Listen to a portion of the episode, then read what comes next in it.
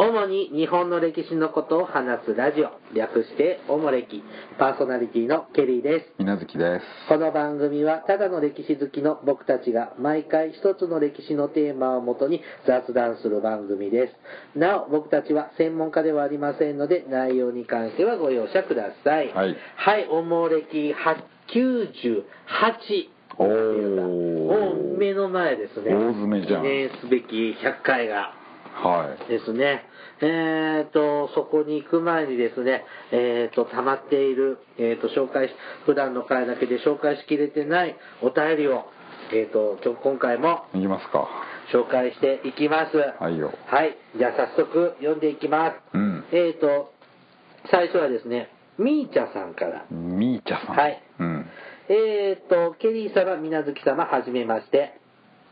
昨年夏に iPhone を使い始めた頃より、ポッドキャストおもれきを楽しく拝聴いたしております。歴史には大変詳しい事柄を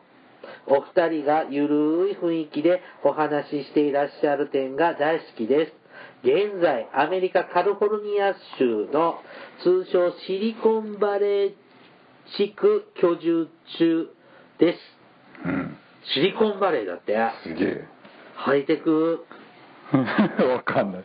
シリコンバレーで農業してるかもしれないよ。こんなとこに畑あんのそれはあるでしょ。そう、なんかアップルウォッチとか開発してたりするのねえそんなことわかんないですよ。シリコンバレーでなんか。わかんないようねん。えー何してんのなんか商売やってんのかな、ケーキ屋さんとかかもしれない。あ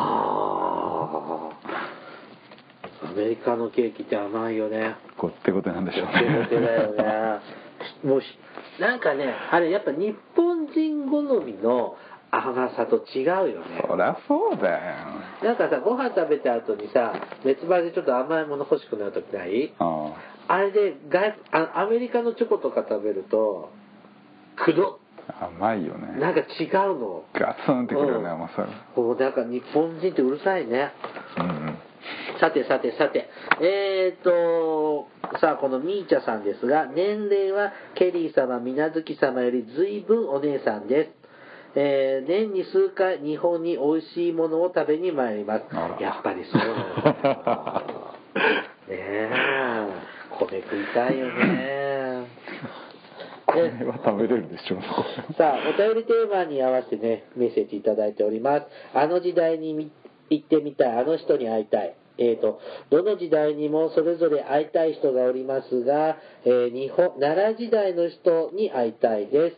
えー、と、あがたの犬飼の道を、後に立花道夫という、えー、と、三代にわたる天皇の乳母や側近として、えー高級で活躍し、藤原の不人と再婚し、後の光明皇后となる人物を生んだパワフルなキャリアウーマンと思える女性にお目にかかり、苦労話をいろいろと聞いてみたいと思います。再婚相手の藤原の不人は、ケリー様プロデュース妄想大河ドラマに登場する持統天皇の側近として活躍した人物です。で、えー、とその彼女が生きた時代の前後に唐に渡った安倍の仲間のこの人は唐で亡くなっておりますね、うんえっ、と伊野真成清新生うん。とこの人は唐、まあ、遣唐使で唐に行って唐で病没している人お墓がね、向こうであるんです使かって。うん。おー吉備の真備うん。立花の早成うん。縁に最長空海この辺はちゃんと日本に帰ってきたうん。人たちですねこれらの人々の、えー渡航中そして渡航先での勉学や生活の苦難に満ちた人生に心揺さぶられるものがあります機会がございましたら奈良時代のこれらの人々についておもれきで取り上げてくださると法人ですうん。えー、ということですね、まずここまでね、まあ、奈良時代のこれ、遣唐使で行った人、うん。あんまり僕も知らないね、あの吉備の真備とか、安倍の中村とか知ってるけど、ああ。そもっとたくさん行ってるんだもんね、れはそうですよ。ねおじゃあ小野の妹子なんかどうしたんだろうね、小野あれ、の遣隋使だけど、ああ、小野の妹子小野の妹子って遣隋使行って、その後どうしたんだろうね。ああんまり聞かないね2回行ってんのかな彼もあちょっとこれ面白そうお遣唐使名簿遣唐使名簿遣唐使うでん誰がいたのかとかちょっと、まあそんな海なんか分かる資料ってありますああわかりましたまたちょっとちょっとちょっとしばらくはちょっとやらなきゃいけないことがいっまあこぱいれもでもあれですよね帰ってきたから有名になれたわけでああそうですよね向こうで死んじゃえばただのその他大勢だよねそうだよねねでもだってえ菅原道真が遣唐使廃止するまで何回もうん何百人って言ってるんでしょ、いやもう1回で何百人でしょねえうんいろんなのが終わって落ち着いた頃にまた企画してみたいと思いますねうん。はい。で、あとですね、妄想大河ドラマの企画にもお便りくださってて、うんえっ、と、ケリー様プロデュースの妄想大河ドラマ、持統天皇関連の配役に吉田洋さ、うんん竹内優子さん、宮沢りえさんなども加えていただけると嬉しいですと。えっ、と、吉田洋って今ちょっと売れてる女優さんでしょ藤田さんいいね僕好きです彼女これもうじゃあ誰か持統天皇を下ろして吉田よ前誰だったのあなた的には誰だったんだっけあ持統天皇はおあ小野町子はダメだよ持統天皇は小野町子がやるんだよあそうか他のあ配あ役自を動天皇にってことじゃない違う違うあー他吉の田配役をよ誰かにねああそうか吉田よ誰か洋さんあれでもいいんじゃないあの道代さんでいいんじゃないあああなたの道そうだよね犬飼いの道元明天皇とかまあなんかいいうん確かに使えそうです代、ねあ竹内優子もいいね宮沢りえちょっと難しいな年齢的になんかポジション難しくない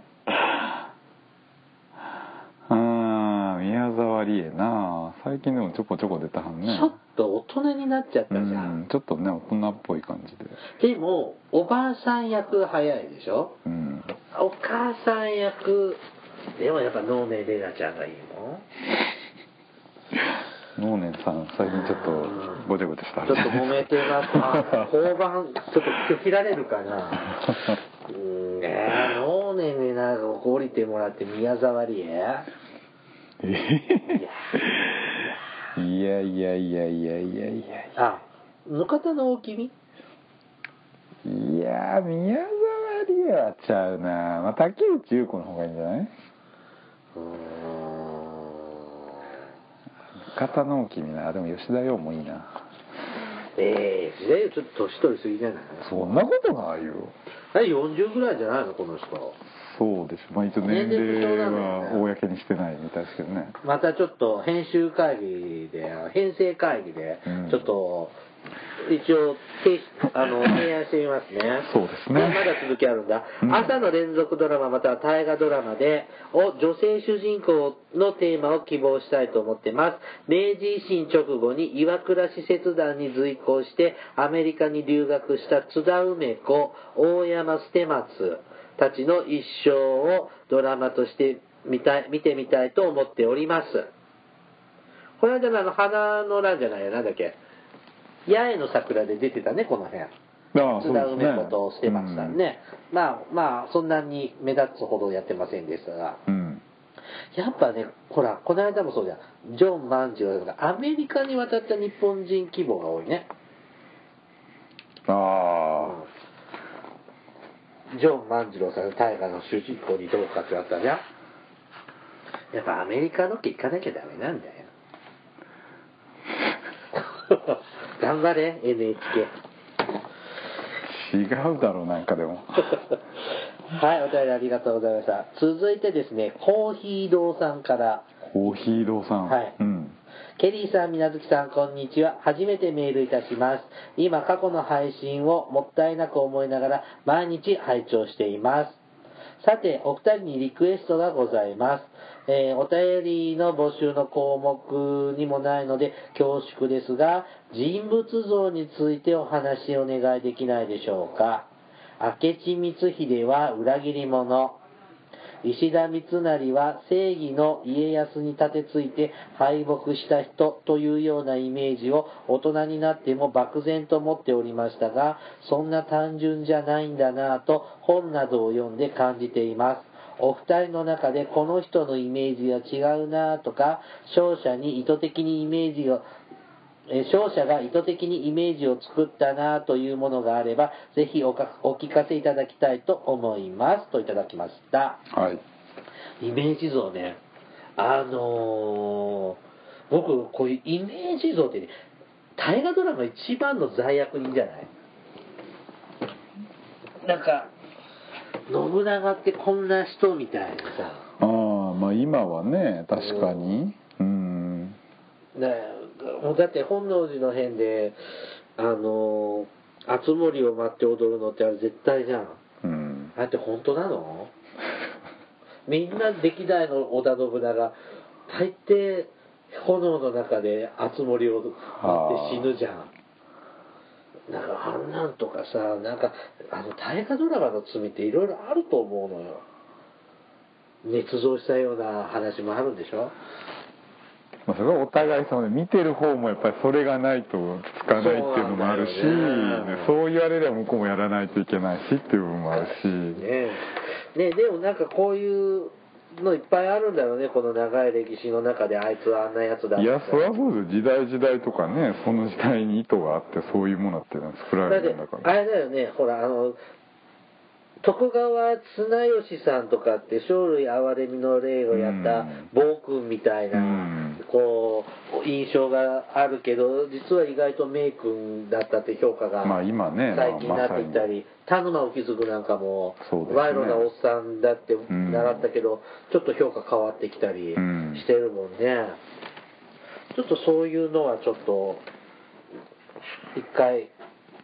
ネタとしてやらせてもらえそうですね。うんまたちょっと仕込んでみようかなと思います。ほはい。ありがとうございます。続いて、しゅ御朱印ガルガルさん。うガルガルさんガルガルはいはじめまして、ケリーさん、みなずきさん。いつも楽しいトークありがとうございます。えー、ギリギリになってしまいましたが、えー、楽しませていただいているリスナーの義務だと思い、国勢調査に参加しますと言っていただきました。素晴らしいえーと、私の行ってみたい時代は戦国の終わり頃です。ワイドショー的興味で豊臣秀頼が本当に秀吉の子供だったのか、淀君に直接直撃取材したいです。秀頼は190センチもある美目修麗うん秀吉とは似ても似つかない容姿だ容姿だったとか。うん 噂では三成の子供ではないかと二人が似ているか確認したいですこんな下世話な話ですいませんこれからも楽しみにしていますといただきました淀君に会って誰の子なのまあ答えないでしょうね多う分ーんでもありえんのかなああこう代わりに種植え付けてもらううーんでも現代でもある話じゃないまあまあたまに聞きますよねうん本当か嘘か分かんまなあいけど倫理的な問題がありますけども、それはまたそれでですが、でも秀吉としては子供欲しいもんね、もうんうだいぶお年寄りになってきてたんだからね。うーん。でも90センチ、こんな190センチもあったのこれ当時にしては巨大じゃないデュオリは結構大柄だったみたいですね ?190 って今の人よりも、さまあ今でもでかいよねでかいよ ね。この時代に、ちょっと病気だったのかな。なんでやねん ね、巨大、巨大ちょっとがそんなことはないでし190なんょいやいやまあたまにいだっるてでしょ150センチぐらいだったでしょそのとあの当時は。そりゃまあいろいろ平均でっていう話でしょうんそれは大きい人は大きい人でいるでしぜひ、大阪城に行ってきてください。ょうんさあ、続いて、アウチさんからいただきましたアウ。チえっ、と、おもれき国勢調査をさしていただきました。埼玉の方です。昨夜の地震で東京駅から一時移動できなくなりました。うん JR 中央線は動いていたので、お茶の水駅まで乗って、地下鉄千代田線に乗って、えーのあ千代田線に乗り換えて帰れましたとコメントいただきました。うんあの、小笠原でああ全国で売れたってやつか、のはーその日の次の朝にいただいたんですよははははなるほどなるほど埼玉で震度5弱ああ僕そうですかの次の日であの無事帰れたそうでそれは良かっちょたっとマグニチュードの数字なんか訂正されたんだっけでもあー東日本大震災の次に大きなあまそうなパのワあーーマグニチュードねその最初はうんあでも震源が地下600メ600キロぐらい下だったへえなんか変わったタイプの地震だったんで、なんか、って気象庁が言ってたね。感じた全 然。全国で揺れたっていうけど、全然。そうやねうん。わからなかったんです。まあでも、あれ、もう一回東京来たら大パニックですよね。なんか、震度5弱なんてきたら、 それは鉄道止まりますわねう。んね、あの、大きな被害にならなくて、よかったですね。無事に帰れてね、はい。ようんかったです。はさあ、続いて、デメさんからいただきました。い、デメさんはい。ケリーさん、みなずきさん、こんにちは。古墳の話を聞きました。おすすめの古墳じゃありませんが、私の通っていた小学校の近所に小さな古墳が2つあり、1つは〇〇古墳と名前がついていたので、古墳だと知っていましたが、そうじゃなければただのだだっ広い公園でした。私たちはよく大きめの段ボールを持ってきて、古墳のどの部分か今じゃわかわかりませんが、てっぺんに登り、段ボールに座って、ふもとまで滑って遊んでいました。もう一つの古墳はさらに小さいのですが、石碑が立っているので、立派な印象でした。段ボール滑りはできません。古墳の話でおもれ、古墳の話をおもれきで聞いていて、その二つを思い出し、ちょっと調べてみたら、二つ目の古墳は、小牧長久手の戦いで、徳川家康が、織田信夫かつまあ信勝どうでもいいですけどうん織田信夫と登り、豊臣秀吉の陣形を見渡した場所だそうです。うん本当かどうかわかりませんが、地元の歴史を知る機会になり、嬉しく思いました。古墳なんてそこら中にあって、みんな公園代わりに遊んでいるもんだと思って大人になったのですが、そうじゃないんでしょうかどうなんでしょうかえーおもれきを聞き始めて自分の地元にある遺跡や屋敷の歴史を少しずつ調べるようになって改めて知ることが増えまふ増えました、うん多分小学校で習っているんでしょうが暑い中歩かされたなどの印象しか残っていませんおもれきを聞いていてよかったなって思うことの一つですこれからどんどん暑くなりますのでお体をお体お気をつけてお過ごしください、はいねといただきましたはいさあ古墳のある公園を段ボールソリで遊んだデメさんんはいはい、はい、楽しそうですね、あれ面白いよねうんあのああいうのこうソリとかでこうシャーって落ちていくのまあやりましたねをやりましたね、それをなんと人様のお墓でやってしまうなかなかあのじゃじゃ馬な感じですけどわかんないもんね子供の頃は うんそりゃねまあそうでしょう、うんまあダメな立派な墓だったらそんなことさせないよね柵でいいやとかしてるわねあいいんじゃないですかあいやそ問題ないでしょうん、そうやって勝ち子供たちが喜んでる姿を見るのが天国にいるご先祖様は喜ぶんですよご先祖様かどうかわかんないけどねそんなのもう何百年前の話や何千年前だもんね分散無償してます ようんうんわしの子孫たちはこうやって元気に過ごしておるのって喜んでもらってますよでもう一個は小牧長久手の戦いのゆかりのああそこら辺なんですねだってデメさんはあの生駒屋敷の近くに住んでるあー前お便りくれてたからそうかそううん、生駒の方のね、はいはいはうんだからなんかそういう信長関係い、うんのね、あれですねもうこれで愛知特集でこれはもう使えないねあこのそう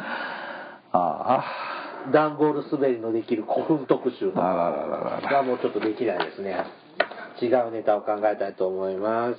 ねあのまあ私たちの番組をきっかけでいろいろ勉強することができるようになったとまあいいことですねほんまかいなほんまじゃん、なんかこうやって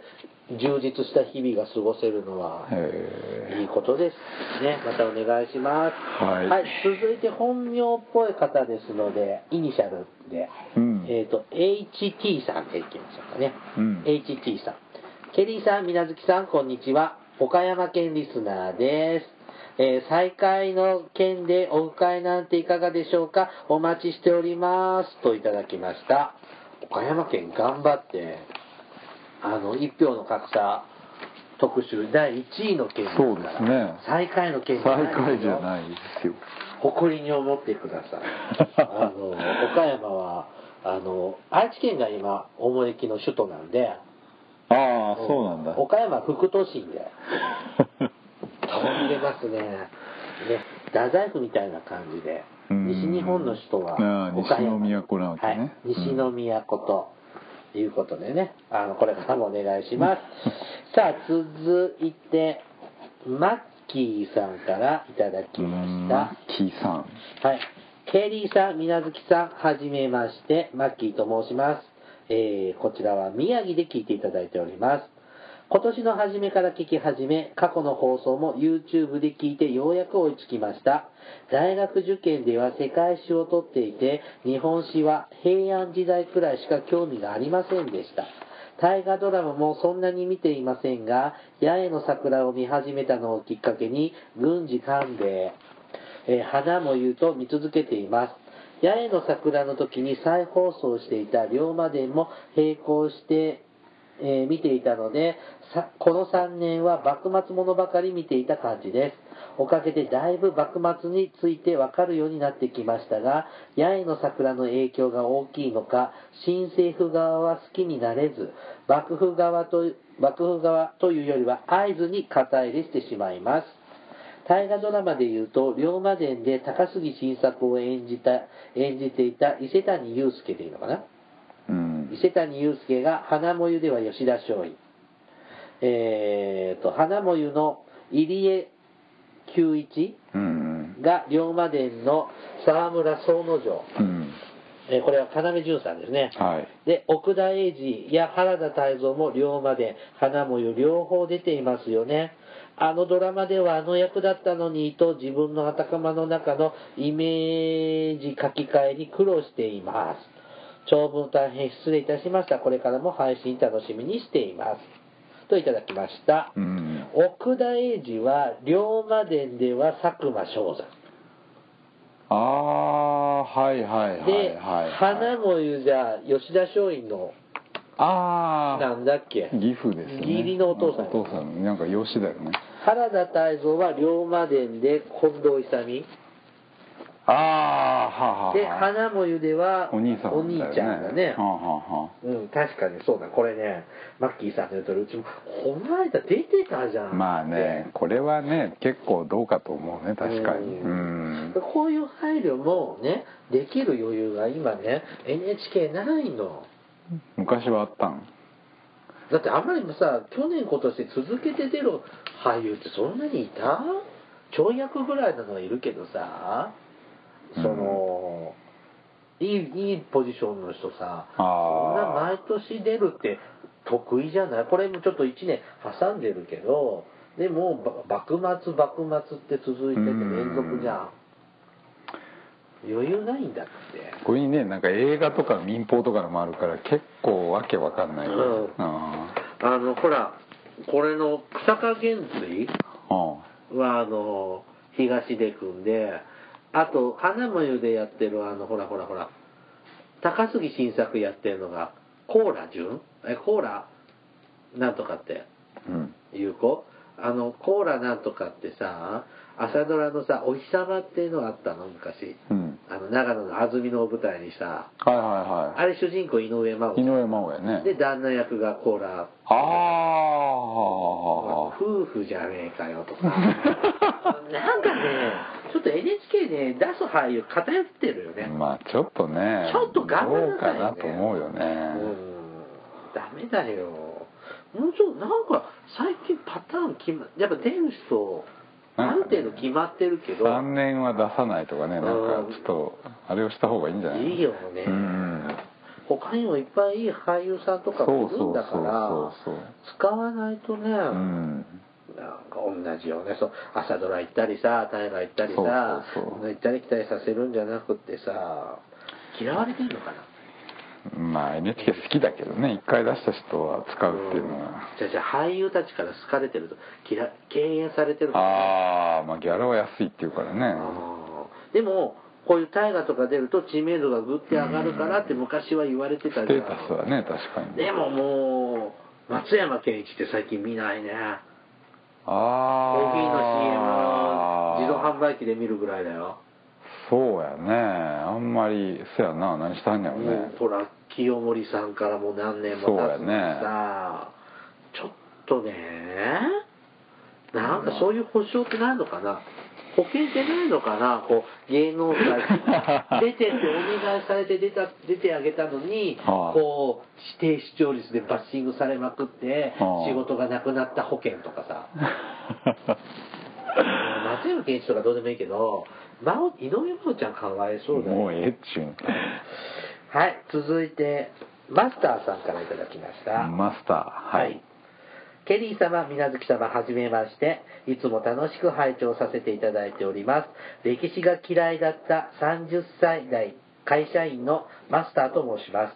私は理系で今まで歴史の勉強を避けて過ごしてきたのですが、年を重ねるにつれて歴史を勉強しとけばよかったと後悔しておりました。というものとは言うものの、今からがっつり歴史の勉強をしようというモチベーションはなく、歴史の初心者が歴史に興味が持てる本など何かないかなと思っておりました。そのような時期にこのおもれきに出会い、歴史って面白いなと少しずつ歴史に興味が持てるようになってきました。これからもまったりとした歴史トークを楽しみにしておりますので、健康には十分お気をつけてください。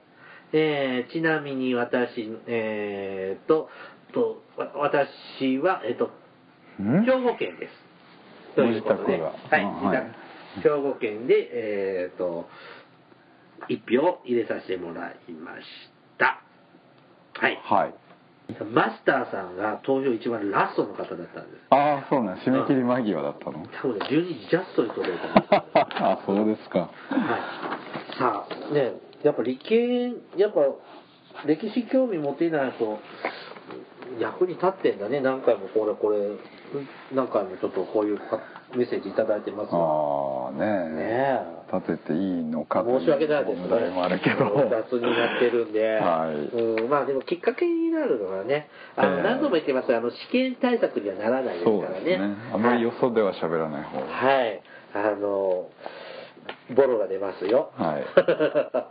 ね、あのーまあ、興味持てるっていうのはね、うん、ハマると面白いですからね、入り方もいろいろですよね。最近だったら、ほら、ゲーム、歴史にまつわるゲーム、うん信長の野望野望とかね、うんカンコレもそうでしょああそこから歴史にってこと、うん来る人もいますからね、はいはいはいなんか人それぞれ面白いですねねこれからもあの無理のない程度で聞いてくださいはいはい続いて2期6人さんから二木六人さんはいうん前もいただいて、はいあのこれ本名じゃないかなって思いつつ読んじゃったけど、えー、と本名じゃないよと言ったあ言わそうですか言われました。はいはい。イートドアヤはメールを読んでいただきありがとうございました。えー少し遅れて聞いたのですが、参加したって意識が高ぶってかなり興奮しました。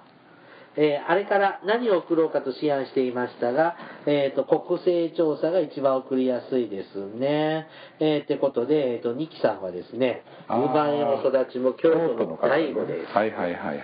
さあ、京都市内ではありますが、隣の宇治市との境目の町です。うん醍醐って、宇治の隣なのそうよそう醍醐の向こうは宇治市だよそう、うん俺、なんかそう、醍醐ってもっと東側じゃないので京都市の一番東の端ですよ東南の端ってあ感じ、東南なんですか。うんはあえっ、と、はい。で、この醍醐のあたりには醍醐寺、うん醍醐三宝院をはじめ、うん大石神社、はい小野小町が暮らした随神院、うん明智光秀が撃たれた明智屋部うんなどがあります。というわけで、京都日票です。よろしくお願いします。ということですね。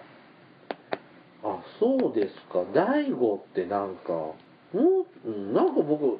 でなんか僕の中で東の北東側ってイメージがあるんだけど。なんあでねあ北東うん、なんか、比叡山の方とかあっちの方みたいな。ああそれは完全勘違いですね勘違いですか。ええあら、えー小野の小町も大悟に住んでたんだ。ああ随身院ねまあそんなことありますねね、あの、うん、宇治はね、この間行ったんで、あー田辺さんみたいな平等院かうんうん平等院行ったんで、それもやろうとちょっと考えてるんですが、またね、えっ、と、京都の情報も送ってくださればと思います。京都はネタいっぱいあるからいいだろうね。まあ尽きないでしょうね1200年分のネタは1000そうそうそうあるからねいいですねさあ続いてですね島さんからいただきましたもう少しで100回放送おめでとうございます今日は98回ですからねそうですねフライングでいただきましたね本当にすごいですねこのまま500回や1000回まで行くのを楽しみにしています最近寝る前に拝聴することが多いのですがお二人の声のトーンが心地よくどのラジオ番組よりもよく眠れます 聞くのに集中しすぎて眠れない時もありますがとこれからもおもれき聞いて頑張りますといただきました はい。うん眠くなりますかね、まあ。 まあでも志麻さんが働きすぎでくたくただから。いやいやいや、これは眠れちゃ喜んでいいんですうんだよあでか。もそんだけ僕らの、こう、ナイスなボイスが、はこう、アルファーファを出して、うっとり。あ。まあ、は水無月ボイスで、語りか、ジェットストリームみたいなのやったらあ。さ、ああ。売れるんじゃなジェットストリーム。いいいね。ねいいね。この番組は、この番組はなんだっけ、JTB だっけ、あれ。提供。 JAL じゃないね。あ JAL だ。 うね水無月が JAL の提供のもとお送りしたいん。ああ、そうですね。ぜひそういうオファーを待ってます。どうやってこうだ今誰今ジェットストリームってやってるよねやってんの深かな。夜も今ラジオ聞かなくなったんあででもあの昔のジョーじゃあ僕小野田栄一さんのが好きだったのよあ。ああ、昔あったね。よく聞いてたのジョー達也でじゃあなくてれであのまんまあれ12時から1時までやってるでしょジェットストリームは、そうだで、よねうんあのまんま寝つけず行くと深夜放送のあのやんちゃな番組になっ そうだよてね余計眠れないっていうのがだってね、あの赤坂さんっていたじゃんね、今何してんだあーあのすっごい昔、エロいはいはい深夜放送をやってて、あれするともう、眠れなかったですけどね。なるほど。ね、あの、まあ、コツコツとやりますので、まあ、500セントはちょっとなんとも言えません。 500回か遠いね500回って言ったら、10年かかんだよ。 2年11ページで100回、うん。ああいくつになってん のねえあさあ、まだまだ行くよ。ドリームズカムトゥルーさんからいただきました。あドリカムドリカムさん。はじめまして、いつもポッドキャストで楽しく拝聴しています。固い歴史話ではなく、誰もが疑問に思うことを話題にしてくださるので、とても楽しいです。特に妄想大河ドラマはそういう配役もあるかもと興味深く拝聴しました。ということでいただきました。うんえーっと、妄想大河もそれなりに反響ありますね。ああそうですねうんんこれ NHK さんね、もう N- なんか NHK ばっかり絡んでるけど、私たち。うんちょっと見習ってください ね。 叩かれるよ君あなんでちゃんと受信料も払ってあげてんのあそうですか高いのに。高いうね、ん。あれ、解約できるんだね。できるよ NHK ってね。うんあれ、解約したら映んなくなるのそんなことないよ映るの映るよあらうんあのうんあれ難しいね NHK のねなんか法的手段に取るとか怖いこと言われたりねああ今言ってますうねんパソコンとかもなんかね課金するとかねやりますようんえなんかそんなんだったら視聴率取れる番組作んないといけないわねってなっちゃうって言われるわけでしょううーん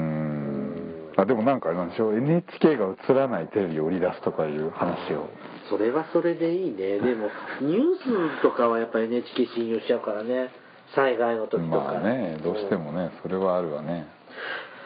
うん。ねまあラジオで、ラジオはただだもんね。ラジオはタダよねうんみんなラジオ。あ、じゃあ、うん別にラジオも聞こう。別にテレビを批判してるわけじゃないんでね、僕うもねん。大好きでしょでもそんなに見ないあよ。ほんまに僕ね、見るのね、マレちゃんと、あ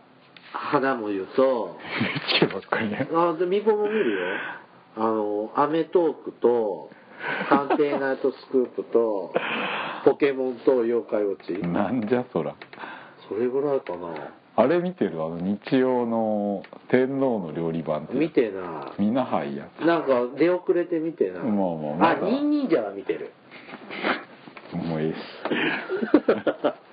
あの歴史と子供向け番組しか見ない、すひどいねえーあと何あ鑑定団も時々見るよああテレビ大阪ね、うんはいはい、あああそうかああ違うなテレビ東京ねあテレビ東京ねテレビ大阪でもやってんのかなテレビ大阪でもやってんじゃないですか、うんあーはい。さあ、最後のお便りです。ラストはい、修二さんからいただきました。修二さんえー最新回聞かせていただきました。えーっと、で、過去回で、の、あの、大陸を、じゃあシベリア鉄道の話を聞きました。えー大学の先輩がシベリア鉄道にうん北京モンゴル経由で行きました。まだソ連の時代で旅行の規制が厳しかったみたいですとコメントいただきました。うーん大変だろうね。ソ連時代って、うんあ、ソ連時代って平和条約って結んでないの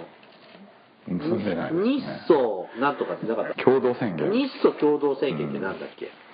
まあ一応戦争は終わったみたいなあーそこはもう、うんあの時の話はもうほじくり返すのは一応やめようねって感じ、うんで行き来しなかったもんね最後までねいや別に問題なくその手続きとかが結構大変でそれはお国柄の問題ってことそうそうそうフラッと行けないからうん基本ビザがいるでしょうんでもう全部宿とかを全部決めとかないと明日はどこに行こうかなっていうのは原則ダメだもうできないよね、うん、まあ、今でも結構ロシアって面倒くさいけどバねックパッカーはいけないよね今でもねちょっと面倒な国ですけどねうんうーん行きたいねまあ一回行ってみたいねシベリア鉄道ねシベリア鉄道乗りたいね充電器どんだけいるんだろうね充電器だってスマホとゲームとか持っていかな飽スきるよマなホは映らへんやろえー、鉄道のとか w i f i とか繋がんないのかなああ外国で w i f i は全部世界共通だよマジでそんそうなんだよそれはそういうそっちの機械がいるんじゃないのいやいやいやいやいやそうなん日本のやつ持ってっただっけて外国人のその観光地とか来たら無料でああネットそうできるよかうに今なんとか w i f i とかしてるじゃねんフリーのやつあるからそういうことかロシアなんかあるわけないじゃんそのしかも汽車の中なんかそんなんだって新幹線だって今そんなんやってん新だ幹線とシベリア鉄道はあみたいな感じだろ ええなうんないないないだからそのねないない、こう行ったことのある人ってさ、そのこれもさ、その国に入ると手続き大変だとか規制が厳しかったとかあるじゃん。うんその鉄道の中で1週間どうやって暮らしてるかって教えてほしいね。だってくっちゃねくっちゃねしてんの。修二さんの先輩が行かれたよね、ううんんでソ連の時代だから20年前、20四半世紀そうですね前ようんみんなど何してんだろうね。だって食べるしかないって書いてあるじゃん大体ドローンみたいだしでも飯まずいんでしょ。なまあねだってロシアの味なんでしょ。好き嫌いはあるでしょ味噌汁出ないでしょ味噌汁はお湯入れて自分の持ってきゃいいじゃんえーそんなん持ってけんの持ってけるや自ろ分の検査で引っかかんないフリーズドライとか持ってきゃいいやんあ今あお湯沸かせんのお湯はほらあそこサモワールでなんかお湯向こうの人お茶飲むから取り放題でしあそうなの、ょうんえーみ今でもこういうツアーあるんでしょシベリア鉄道とかありあるっすよありありありやすあいやありやす かうんまあ高いから安いか別としてもねあー今円高だからね円安だからねえーそうか旅行は不利なのかは無理だよだって今それ収録してる時で125円だよあはあはこの間までさ80円だったのにさあはああそうか40円近く高くなってんだよ、うん恐ろしいよね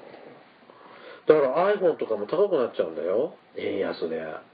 あそうなんへ輸入品は高くなるからさえ、もうなんかどうなっちゃうんでしょうね